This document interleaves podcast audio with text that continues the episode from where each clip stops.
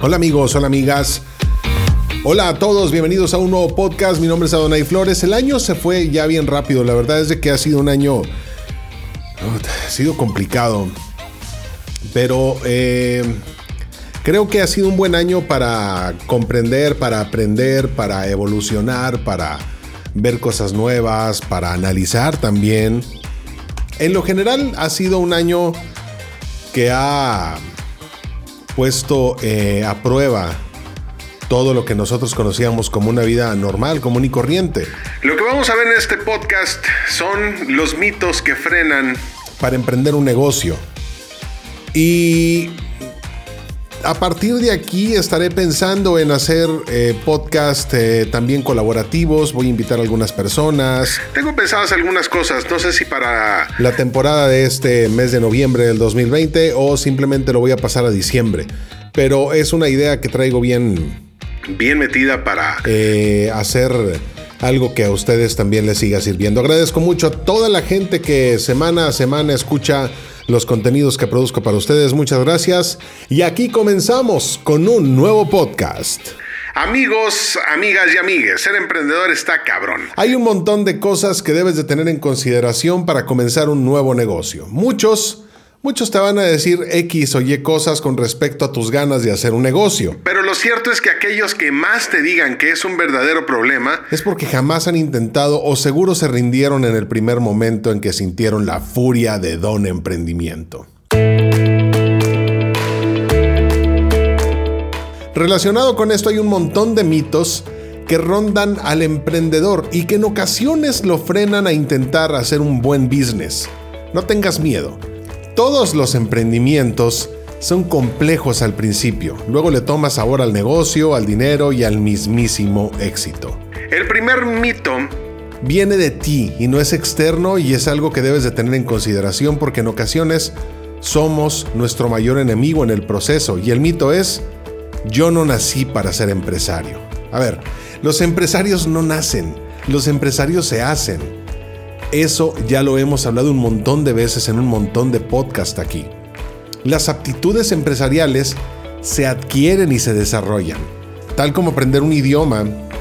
Así es como podemos adquirir las habilidades de desarrollar una empresa. Entonces, no permitas que tu miedo te represente. No dejes que tu lado pesimista surja. Bloquéalos. Estás en un momento donde estás pensando en hacer negocios y eso es un gran paso.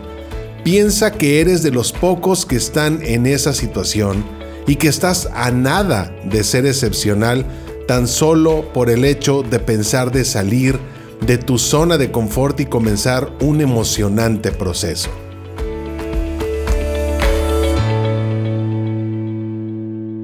Mito, miedo, temor, llámalo como quieras, pero pensar que el empleo es seguro, los negocios no lo son, es una completa pendejada. Ese es el mito. El empleo es seguro, los negocios no lo son. Debido a este mito, los profesionales empleados viven asustados por el monstruo de perder su empleo y todavía se aferran a sus puestos sin decidirse a lanzarse al mundo del autoempleo y el emprendimiento. Solo pone en la ecuación el hecho de triunfar. De tener 2, 4, 8, 12 veces más de lo que posees ahora en capital, en satisfacción. En tiempo libre Pon en la ecuación el mayor de tus deseos para que tengas un factor que te impulse a intentar salir del cascarón, de tratar de llegar más lejos o intentar un crecimiento personal. Puedes sonar o ser romántico, ambicioso, visionario, un cabrón. Velo como quieras. El tema acá es que tires por la borda el hecho de pensar que tu empleo es lo mejor que te ha pasado. Entonces, va a haber gente que te va a decir, tu profesión no es para formar empresas. ¿Y de quién sí? En realidad lo determinante en el desarrollo del empresario son las aptitudes, las actitudes y habilidades adquiridas más que los conocimientos. En este sentido, tu profesión es un complemento para el desarrollo empresarial. Es más, el desarrollo empresarial no es incompatible con el desarrollo profesional. Encuentra la manera de llevar ambas cosas y practícalo. Hay un montón de personas allá afuera esperando ser tu empleado, tu socio, tu vendedor, tu cliente. Usa tus conocimientos para avanzar, para organizar, alcanzar y crecer. Solo hace falta invocar nuestro lado inteligente para crear las metodologías que hacen rentable nuestras propias ideas. Si me sigues. Te van a decir también, sin capital no se puede hacer empresa. Conjúgalo como quieras, dilo como quieras. Pero esto no es cierto, y más bien es una justificación muy básica para no iniciar nada. En la mayoría de los casos, los empresarios requieren muy poco dinero en sus inicios. Y la mayoría de este viene de ahorros o préstamos familiares. Al contrario, muchas veces la abundancia de dinero, más que una ayuda, representa un problema, pues no se valoran las decisiones y se cometen grandes desperdicios económicos. Si tu emprendimiento es ambicioso, entonces compártelo con alguien más que cree en ti y tu brillante idea. Y si no... Si no, no le saques la vuelta y comienza ya mismo. Mito, mito, mito, mito. Los empresarios no planifican, sino que van haciendo las cosas al vuelo. Te explico. Todos los empresarios exitosos y que se mantienen así son muy cuidadosos con el proceso de planificación. Ellos, además, se fijan metas realistas. Esto lo acabamos de ver en el podcast de cómo lograr tus metas personales.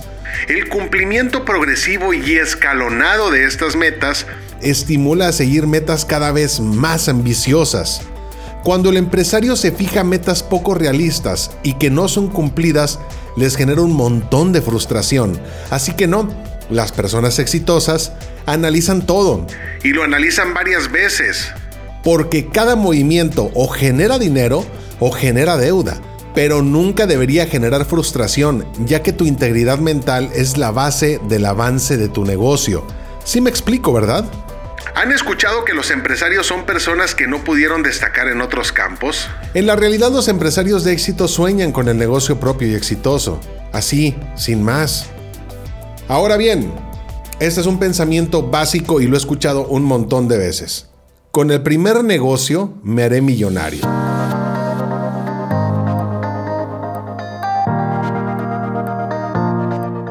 En la mayoría de los casos, los empresarios exitosos lo son después de varios intentos. Los empresarios se mantienen ahí en el tema, muy a pesar de los errores y los bajones. Y aprenden que el fracaso no existe.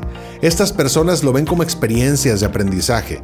Y eso es lo más importante, porque los ayuda a no estar jodidos. Y sí, en efecto, aprenden qué hacer, qué no hacer y cómo solucionar los problemas de su avance y su retroceso. Aprender de los errores propios y ajenos te vuelve experimentado y más cuidadoso para las decisiones futuras. ¿Quieres otro mito? Aquí lo tengo. Todo lo que se necesita es suerte. ¿Neta? Los empresarios no son arriesgados. Un empresario exitoso primero mide y calcula el riesgo de sus acciones y luego arriesgan, bajo el cálculo, de no perder mucho si las cosas se ponen feas. Dejan prácticamente ningún margen para el azar.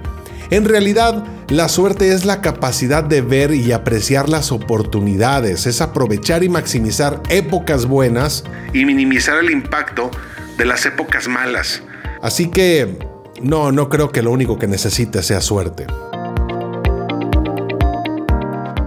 Bienvenidos a México, y este es el mito. En nuestro país no es posible hacer empresa. Esto también lo he escuchado un montón de veces, con mucha frecuencia, de hecho. Y es que se plantea como la situación económica, política, legal y en general ambiental que es difícil o poco favorable. A ver, analiza todo el entorno y en lugar de tomar todas esas excusas como la economía, como la política, como la ley, como el clima, el virus, el desánimo social, tómalo piénsalo, analízalo, vuélvelo a pensar y busca cómo solucionar problemas que vienen de esos malestares sociales. El dinero está ahí, solo necesitas encontrar la forma correcta para tener un producto, servicio, promesa ideal que mejore las condiciones de los que se quejan y no hacen nada por mejorarlo. Hay un chingo, créeme, un chingo de oportunidades ahí. Vamos con el último mito. El apoyo del gobierno al desarrollo de las empresas es insuficiente. Los empresarios de éxito han desarrollado actividades en circunstancias bien adversas y con muy poco o nada de apoyo. El proteccionismo, y peor aún, el asistencialismo, es lo que propicia empresas flojas, huevonas y poco competitivas. El gobierno siempre va a querer cobrarte impuestos, impuestos y más impuestos. ¿Qué te recomiendo? Encuentra tu nicho, desarrolla tu negocio y luego véndele al gobierno y a la gente y a otros negocios y a todos los que le permita a tu idea llegar. Mitos, excusas, miedos. No te quedes con las ganas de tener éxito, libertad financiera y crecimiento personal y profesional. Mi nombre es Adonai Flores. Estos fueron los mitos. Nos escuchamos en el próximo podcast. Hasta pronto.